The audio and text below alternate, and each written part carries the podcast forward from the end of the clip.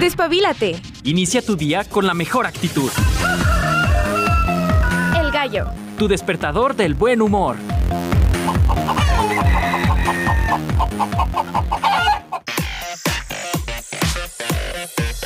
Muy buenos días, bienvenidos al Gallo de Radio. Uh, a miércoles, miércoles 3 de enero del 2024. A nada ya de regresar todos los niños, los administrativos, docentes y todo el mundo aquí a la universidad. Estamos ya contentos, ya hace falta, ya hace falta que desfilen por estos pasillos los compañeritos y todo. Entonces el día de hoy vamos a estar abordando algunas cápsulas, música, para así darle ya rienda suelta al programa de mañana, porque ya mañana volvemos al Facebook, mañana volvemos a todos los lugares donde nos encuentras por lo general. Yo soy Ale de los Ríos, te doy la bienvenida, por cierto, a esta primera transmisión. Gracias por acompañarnos, por permitirnos a nosotros acompañarte a ti, a donde quiera que vayas. Ya sabes, en el 94.5 de FM o bien en el streaming radio.ua.mx. Sin más, ¿qué les parece si arrancamos de una vez con buena música aquí en este su programa El Gallo?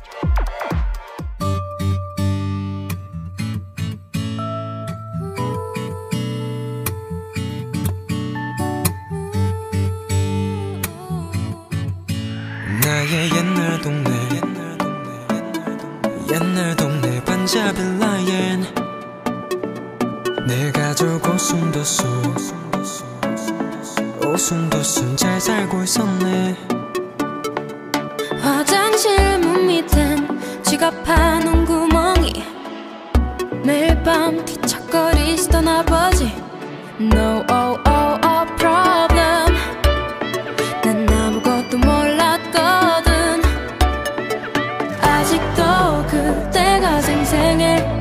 설계 없었던 어리기만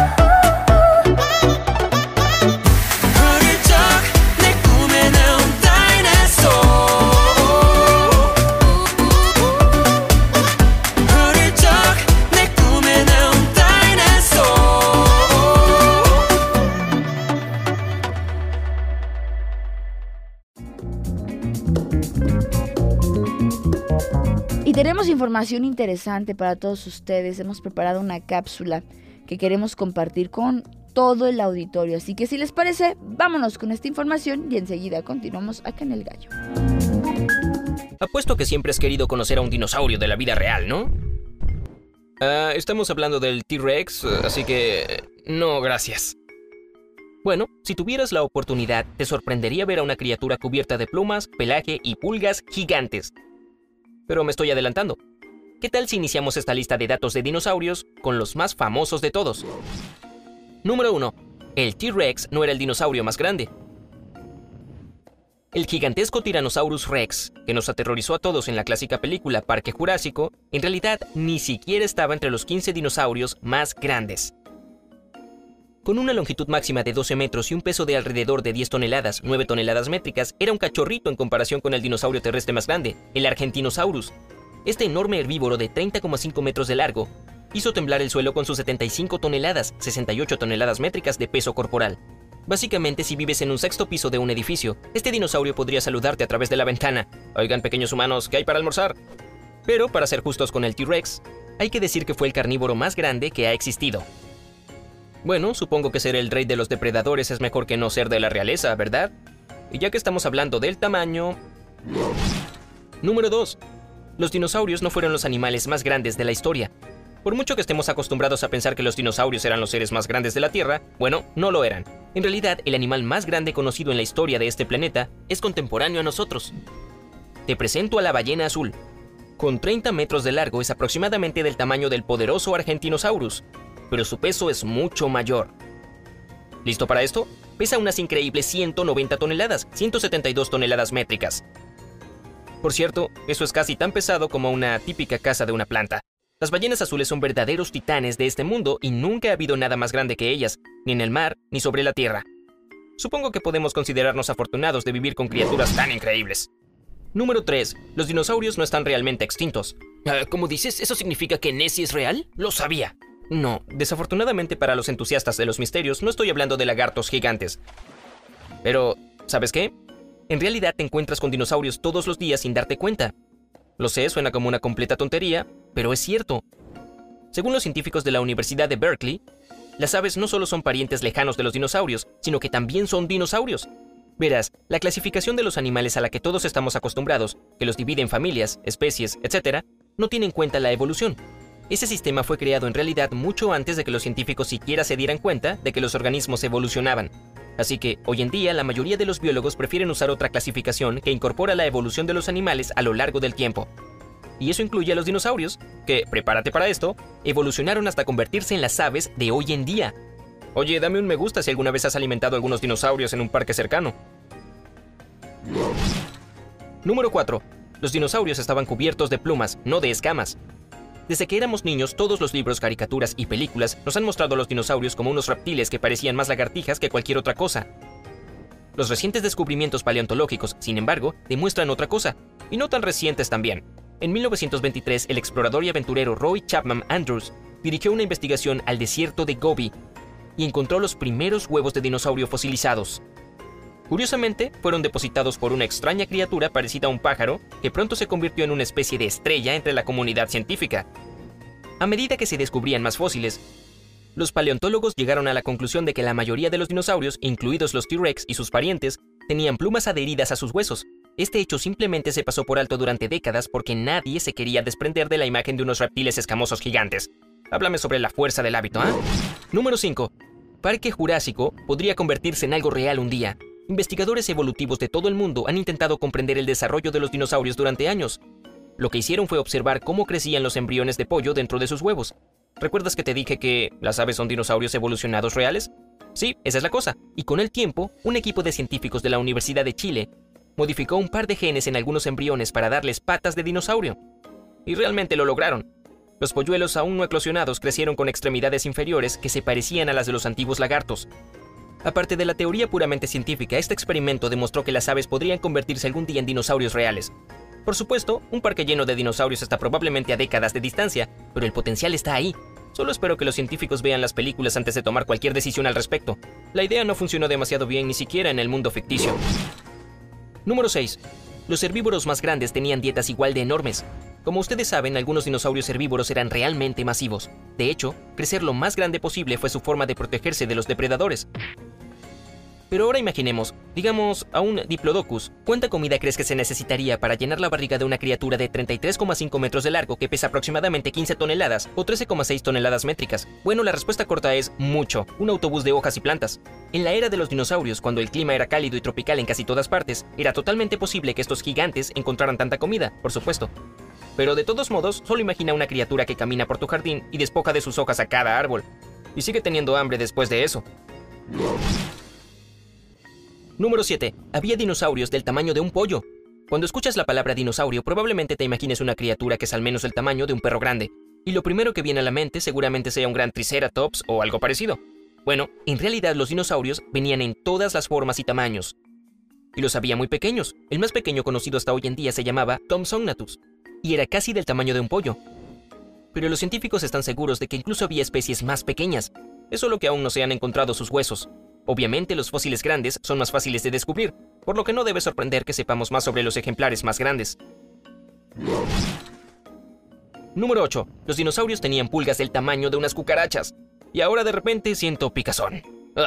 El doctor George Poinar Jr. de la Universidad Estatal de Oregon describe las plagas prehistóricas no precisamente como pulgas, porque no podían saltar tan alto como las de hoy en día. Pero aún así, una criatura que tenía casi 2,5 centímetros de largo y podía morder a través de la gruesa piel de un dinosaurio pone los pelos de punta. Como lo dice el profesor Poinar, podemos estar agradecidos de que nuestras pulgas modernas no sean tan grandes. No podría estar más de acuerdo. Número 9. Los dinosaurios carnívoros tenían cerebros bastante grandes. Hay otra de esas curiosidades que todos saben acerca de los dinosaurios. Tenían unos cerebros diminutos. Bueno, ese podría ser el caso de muchos de ellos, especialmente cuando comparas el tamaño de su cerebro y su cuerpo. Por ejemplo, una de las especies de dinosaurios más grandes, el Stegosaurus, tenía un cerebro del tamaño de una lima. Sin embargo, esta discrepancia solo sucedía en los herbívoros o comedores de plantas. Los dinosaurios carnívoros o comedores de carne tenían un cerebro mucho más grande. Volviendo al T-Rex, ese monstruo tenía un cerebro particularmente enorme dentro de su cráneo. Entonces todas esas imágenes que muestran a este depredador con un cerebro del tamaño de una nuez simplemente no son correctas. Los científicos creen que los depredadores necesitaban cerebros más grandes porque tenían que cazar a sus presas a altas velocidades. Un cerebro más grande significaba un tiempo de reacción más rápido y eso es exactamente lo que necesitaban. Número 10. Los dinosaurios mudaban de piel. Seguramente sabes que las serpientes y las lagartijas mudan de piel a medida que crecen. Bueno, parece que los dinosaurios hacían lo mismo. Un estudio de 2018 publicado en la revista Nature Communications mostró que la caspa de dinosaurio fosilizada podría ser una prueba de que los antiguos lagartos también mudaban de piel. Pero hay algo aún más fascinante sobre este descubrimiento. Como dije antes, los dinosaurios tenían plumas, no escamas. Así que este hallazgo prehistórico de caspa significa que no mudaban toda su piel en una sola pieza, sino que se sacudían fragmentos de ella de entre sus plumas. No sé tú, pero yo ahora no puedo sacar de mi cerebro la imagen de un dinosaurio con caspa. Qué pena que no tuvieran champú en aquel entonces. Número 11. Algunos dinosaurios tenían pelaje. Aunque es probable que aún intentes captar la idea de los dinosaurios con plumas, aquí hay algo más para pensar. En las regiones más frías, los pterosaurios tenían pelaje para protegerse del frío. En un estudio de 2018, los paleontólogos de la Universidad de Bristol sugirieron que algunos pterosaurios podrían haber tenido varios tipos de cobertura corporal al mismo tiempo. Tenían plumas en la cabeza y en las alas, mientras que el resto de su cuerpo estaba cubierto de un suave pelaje. Los científicos creen que ambas cosas eran importantes para la regulación del calor y el control del vuelo. Ahora ya no me atrevería a llamar a estas criaturas lagartos voladores, ¿y tú?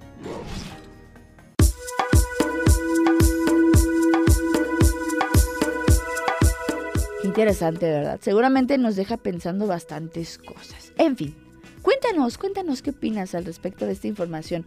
Vámonos con música, nos ligamos a la pausa y enseguida ya me pegué. y enseguida regresamos en el gallo de Radio UAA.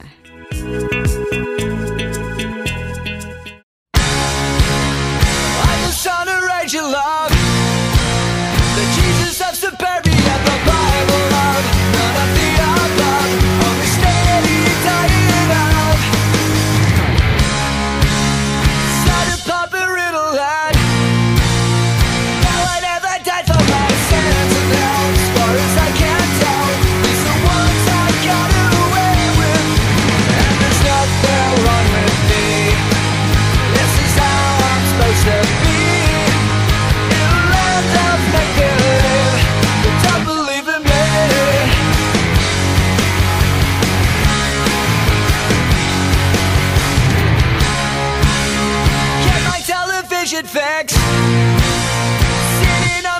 suffix are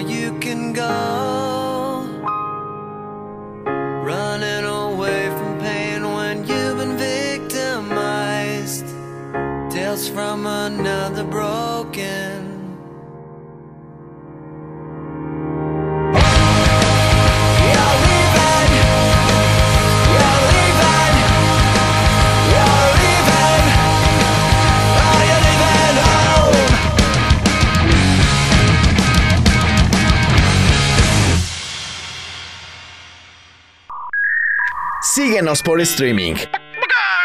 Radio.uaa.mx. Esto es El Gallo. Ya estamos de regreso. Estás escuchando El Gallo. Haznos llegar tu WhatsApp 449-912-1588 en comunicación contigo.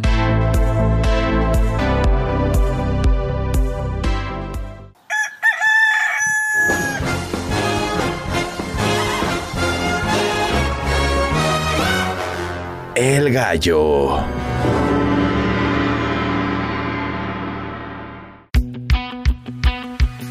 Continuamos en la segunda parte del Gallo de Radio UAA. Un placer que nos permitas acompañarte. Te agradecemos mucho. Estamos transmitiendo en el 94.5 de FM y también en el streaming radio.uaa.mx.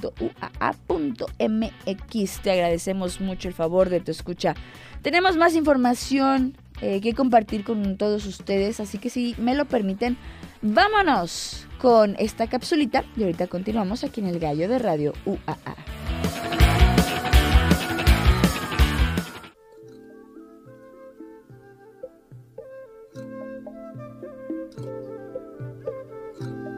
Cuenta una antigua leyenda que hace muchos años vivió en México una bella muchacha que pertenecía a una familia muy importante y rica de su ciudad. Tanto era así que su casa era un palacio en el que gozaba de todas las comodidades y lujos que uno puede imaginar. Un día, Sana, que así se llamaba, salió a pasear y conoció a un guapo joven llamado Sarawin. Se trataba de un muchacho pobre que vivía en una cabaña de madera cerca del bosque. Por descontado, su vida sencilla y sin pretensiones no tenía nada que ver con la de ella, que era casi como la de una princesa. Sin embargo, ya sabemos que el amor nace de la forma más inesperada. En el momento en el que sus miradas se cruzaron por primera vez, ¡ay! se enamoraron perdidamente. Cada tarde, Sana se ausentaba de su casa con cualquier excusa y buscaba la manera de encontrarse en un lugar apartado con Sarah Wynne. A medida que pasaban los días, más se amaban y más deseaban estar juntos a todas horas. Sana sabía que sus padres jamás aceptarían que se casara con alguien tan humilde que no tenía nada que ofrecerle. La única opción para disfrutar de su amor era verse escondidas y en secreto. Pero sucedió que una tarde, después de ver a su querido Sarawin, Sana pasó junto al templo más importante de la montaña. Caminaba despacio, tarareando una linda canción y luciendo una hermosa sonrisa que reflejaba su felicidad. Para su desgracia, uno de los dioses que vivía en el templo la vio y se quedó tan fascinado por su hermosura que también se enamoró de ella a primera vista. Era el dios de la felicidad, un ser poderoso que de inmediato decidió que sería su esposa a toda costa. Sin perder tiempo, salió a su encuentro y empezó a seguirla. Sana le vio por el rabillo del ojo e intentó esquivar su presencia, pero el dios consiguió cortarle el paso y le propuso matrimonio. La joven, asustada, le rechazó. Jamás se casaría con otra persona que no fuera su querido Sarawin. Pero él insistió e insistió hasta la saciedad. No aceptaba un no por respuesta. Sana se negó una y mil veces y al final el dios no pudo contener su enfado y la amenazó gritando que algún día se arrepentiría de haberle tratado tan mal. La chica regresó a su casa muy sofocada e intentó olvidar lo sucedido. Para nada imaginaba que el dios no iba a rendirse fácilmente. De hecho, en cuanto la perdió de vista, mandó un mensajero a casa de la muchacha e invitó a su padre a visitarle al templo. El viejo se sintió muy feliz y halagado de que una divinidad tan importante quisiera conocerle y acudió a la cita vestido con sus mejores galas. El dios de la felicidad pretendía hacer amistad con él para ganarse su confianza, así que le trató como a un rey y lo llenó de regalos. Antes de despedirse, cuando ya lo tenía engatusado, le pidió la mano de Tsana. El hombre, muy emocionado, no lo dudó y prometió que su preciosa hija se casaría con él. Al día siguiente fue el dios quien se presentó en casa de la muchacha. El padre le recibió con alegría y la mandó llamar. Tsana bajó las escaleras y estuvo a punto de desmayarse cuando vio que el dios estaba allí porque seguía empeñado en casarse con ella. Desesperada, se echó a llorar y no quiso ni dirigirle la palabra. El dios enfurecido empezó a maldecir y juró que si no se casaba con él, no se casaría con nadie. Estaba que se subía por las paredes, levantó la mano y le lanzó un conjuro que la transformó para siempre en una preciosa flor de suaves y deliciosos pétalos amarillos. ¿Sabes cómo se llama esa flor? Su nombre es vainilla.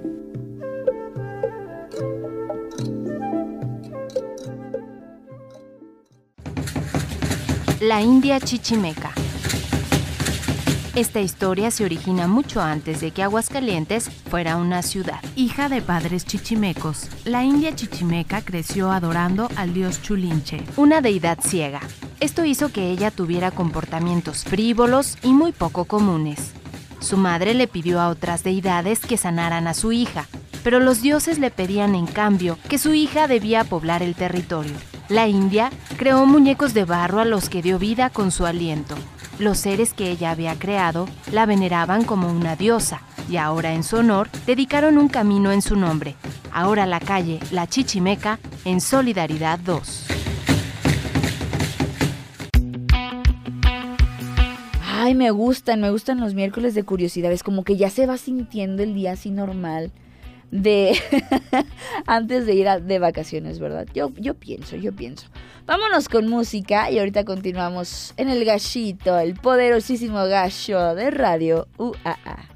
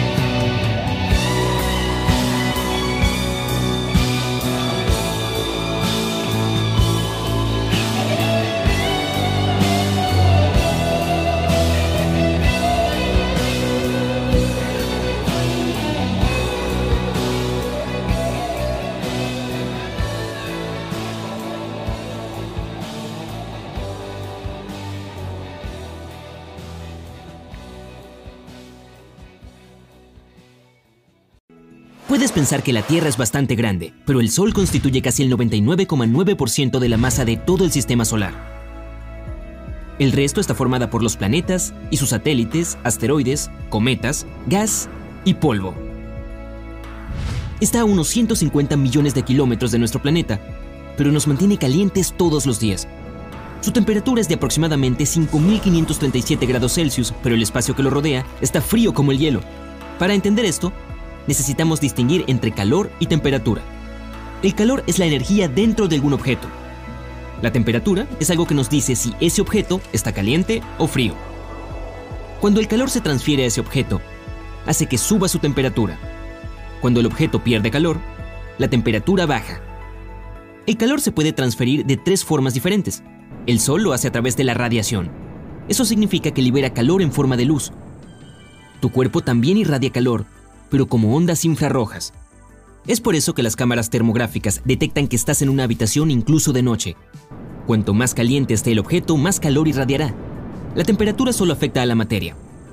Dado que el espacio es principalmente vacío, no tiene suficientes partículas para que el calor se transfiera de otra manera, que no sea a través de la radiación. Cuando el calor proveniente del Sol llega a un objeto, los átomos comienzan a absorber energía, pero el calor no se puede transferir porque no hay materia en el espacio. Esos átomos y moléculas en el espacio absorberán el calor y simplemente permanecerán así, mientras que el vacío frío permanecerá frío. Hay mucha materia dentro de la atmósfera de la Tierra, por lo que la energía del Sol se puede transferir fácilmente, pero si colocas un objeto fuera de la atmósfera de la Tierra bajo la luz solar directa, terminaría calentado a 120 grados Celsius porque es una materia hecha de átomos y moléculas. La temperatura del vacío es de menos 270 grados Celsius. Eso significa que, dependiendo de dónde te encuentres, el espacio puede quemarte o congelarte. En realidad el Sol no es amarillo, emite luz en una amplia gama de longitudes de onda. Podemos saber tanto su temperatura como su color por el pico de su espectro. Por ejemplo, las estrellas más frías aparecerán rojas y las estrellas más calientes serán azules, con estrellas amarillas, naranjas y blancas en el medio. Cuando se trata del Sol, el espectro alcanza su punto máximo en una longitud de onda que normalmente llamaríamos verde, pero nuestro ojo lo percibe de manera diferente. Entonces, este tono verde, en combinación con otras longitudes de onda del espectro, se verá blanco para el ojo humano. Generalmente, vemos al Sol como amarillo porque nuestra atmósfera dispersa la luz azul de manera más eficiente que la roja. Durante el amanecer y el atardecer, hay más luz roja en el espectro del Sol, lo que nos brinda paisajes asombrosos. Las manchas solares son partes de la superficie visible del Sol que son, en promedio, mucho más frías que el propio Sol se superponen con partes que tienen un campo magnético aumentado. Estas partes no permiten la liberación de calor a la superficie visible del Sol. De esta forma, el resto de la superficie es tres veces más brillante que esas manchas solares. Ese contraste las hace parecer casi negras. Pero si pudiéramos tomar una mancha solar aparte del Sol y colocarla en algún lugar del cielo nocturno, sería diferente, tan brillante como la Luna cuando la vemos desde la Tierra. Todos los planetas de nuestro sistema solar giran en la misma dirección porque se formaron a partir de una nube protoplanetaria, excepto Urano y Venus. Probablemente hayan tenido un fuerte impacto que los hizo girar en la dirección opuesta. Pero es diferente con las galaxias. Por lo general, no se forman a partir de la misma nube de polvo y partículas. Además, no están distribuidas aleatoriamente en el espacio. Vienen en filamentos, hebras delgadas y densas de materia oscura y galaxias con vacíos en el medio. Las protogalaxias están unidas por fuerzas gravitacionales en pequeñas áreas del espacio. Probablemente esto se deba a la distribución de la materia oscura en todo el universo. La materia en los filamentos se mueve como un sacacorchos y se dirige hacia la zona más densa. Entonces podría haber una dirección común en la que las galaxias tienden a girar, pero en su mayoría es aleatoria. Y existe la posibilidad de que veamos un ascensor lunar algún día.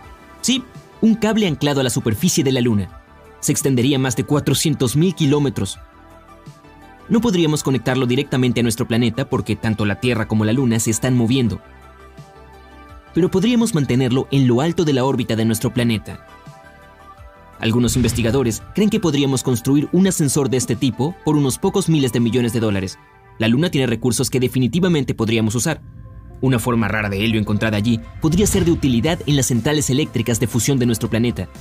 Además, podríamos tomar algunos otros elementos raros y usarlos en teléfonos inteligentes y el resto de la electrónica. Entonces, después de alrededor de 53 viajes hacia arriba y hacia abajo, el ascensor podría apagarse solo. El cable sería tan grueso como un lápiz, pero su peso rondaría las 40 toneladas. Incluso podría estar hecho de materiales que ya tenemos aquí en la Tierra, sin necesidad de inventar algo. Podría haber una combinación de dos ascensores. Una nave espacial subiría un ascensor desde la superficie de nuestro planeta hasta una estación espacial. Después sería transportado hacia la Luna.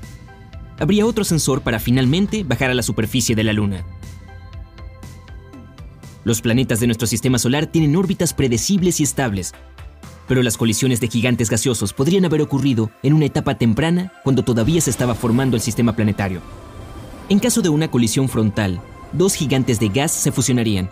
No acabarían perdiendo su masa, los materiales de sus envolturas gaseosas o sus núcleos sólidos. Y una colisión de este tipo a mayor velocidad provocaría la pérdida de la mayor parte del gas envolvente. Y a velocidades muy altas, ¡boom! Ambos planetas desaparecen. Es diferente si no se trata de una colisión frontal.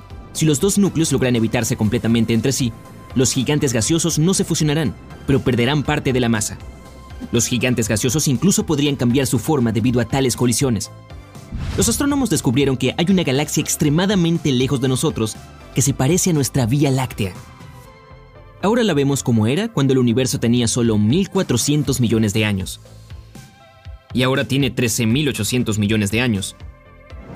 Se necesitaron más de 12.000 millones de años para que la luz viniera de esta galaxia lejana hasta nuestro planeta. Y esta galaxia es pacífica, estable y sorprendentemente no caótica, a diferencia de todas las demás galaxias que fueron bastante turbulentas en sus primeras etapas. Para dejar la Vía Láctea, tendríamos que viajar a unos 25.000 años luz del centro de la galaxia, o 500 años luz verticalmente. Nuestra galaxia es un disco de estrellas que se extiende cerca de 100.000 años luz de ancho y tiene 1.000 años luz de espesor. El Sol, nuestra estrella central, se encuentra a medio camino del centro de la galaxia y cerca del centro del disco en dirección vertical. Al salir de la galaxia tendríamos que ir más allá del borde para alejarnos del halo que rodea la Vía Láctea, estrellas viejas, gas difuso y cúmulos globulares. Si quisieras ir aún más lejos para ver la Vía Láctea en todo su esplendor, tendrías que viajar 48.000 años luz en vertical. En este momento ni siquiera tenemos un telescopio que podamos enviar allí. Hay estrellas centrales que comen planetas. Nuestro sistema solar es estable, a diferencia de muchos otros sistemas planetarios, por lo que no tenemos que temer que la Tierra o algún otro planeta cambie su órbita y se dirija hacia el Sol. Pero, al menos una cuarta parte de otros sistemas planetarios con estrellas en órbitas similares a nuestro Sol tienen un pasado bastante caótico. En algunos de ellos hay planetas que solían moverse, y sus migraciones impredecibles pueden haber interrumpido los caminos de otros planetas o incluso haberlos empujado fuera de su órbita. Esto significa que algunos planetas probablemente hayan caído en la estrella central. Cuando eso sucede, el planeta se disuelve en la capa exterior de la estrella, lo que significa que lo devora.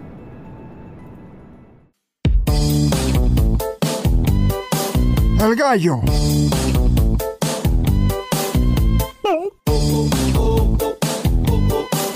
Así soy yo bien.